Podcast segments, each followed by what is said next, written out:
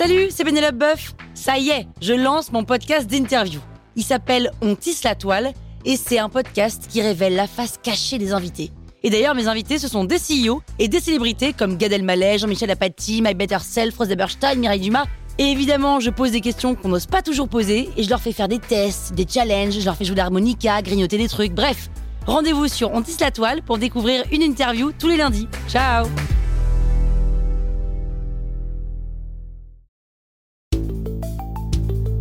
Vous êtes entrepreneur Vous voulez donner une trajectoire optimale à votre startup C'est parti, on attaque le 22e élément. Dans cet épisode, on se pose la question comment identifier un bon client? Vraie question parce que si on travaille avec le mauvais client, ben, on perd du temps, on perd de l'argent et on a de médiocres résultats au mieux. Alors c'est quoi un bon client? En tout cas au début, quand on a un premier projet. Ben, un bon client, c'est quelqu'un qui a le courage de venir, qui est euh, en accord avec votre vision et qui donc va être tolérant à vos faiblesses. Il y a un vieux livre qui a été écrit il y a quelque temps qui s'appelle Crossing the Chasm de Geoffrey Moore, qui est euh, assez connu et qui décrit extrêmement bien qui sont ses premiers clients. Il indique d'ailleurs dans le livre que c'est à peu près 16% de la masse totale de clients qui sont probablement susceptibles d'être vos premiers clients au départ. C'est eux qu'il faut viser. Deuxièmement, c'est que un bon client, c'est quelqu'un qui est facile à convertir.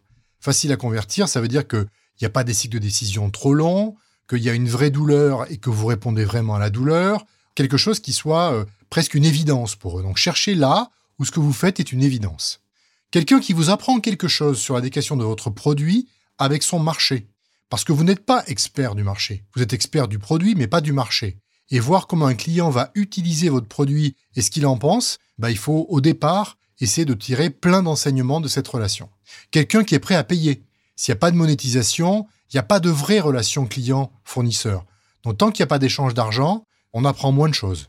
Quelqu'un qui a aussi le potentiel de devenir plus gros. Parce que si on a fait un effort commercial au départ et qu'on a vendu sur un projet, si on sait que derrière il peut y en avoir 10 ou 20, ben, ça donne un petit peu d'espoir et ça permet d'aller plus vite. Et enfin, quelqu'un qui pourrait devenir une référence sur lequel vous pourriez vous appuyer pour aller convaincre d'autres clients.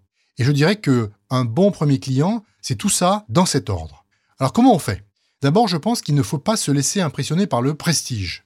Trop souvent, les entrepreneurs se disent mon client idéal, c'est le gros client que tout le monde connaît. J'ai envie de travailler avec L'Oréal, j'ai envie de travailler avec euh, Danone, j'ai envie de travailler avec Orange, etc. Eh bien, pas vraiment. Le bon client, c'est celui qui correspond le mieux à l'adéquation proposition de valeur, douleur. Et donc, en fait, si on prend un client prestigieux et qu'on n'y fait pas attention, on risque de tomber dans un des cycles de vente très long, donc très coûteux pour vous. Deux, ils vont souvent vous demander des choses à changer dans votre produit parce qu'ils sont en position de force, et donc vous détournez de votre vision produit. Pour ça, ils vont faire des POC, les fameux Proof of Concept, où en fait ils vous donnent 20, 30, 40 000 euros, un carambar pour eux, et ils se permettent de vous dire bah, de changer le produit. Il n'y a généralement pas d'upsell, parce que ces grands comptes sont assez cloisonnés. Il y a des contraintes légales qui souvent sont absurdes, il y a un référencement qui est médiocre et on n'apprend rien. Donc cherchez pas le prestige. Cherchez celui qui est extrêmement sensible à votre valeur. On a parlé de positionnement, de proposition de valeur, de segmentation dans ce podcast. Vous devriez commencer à avoir une petite idée. Donc, si vous avez ciblé cette personne, vous aurez des cycles très courts parce qu'il y aura une vraie conviction. Vous allez monétiser parce qu'il y a une vraie douleur et vous allez pouvoir aussi privilégier la rétention.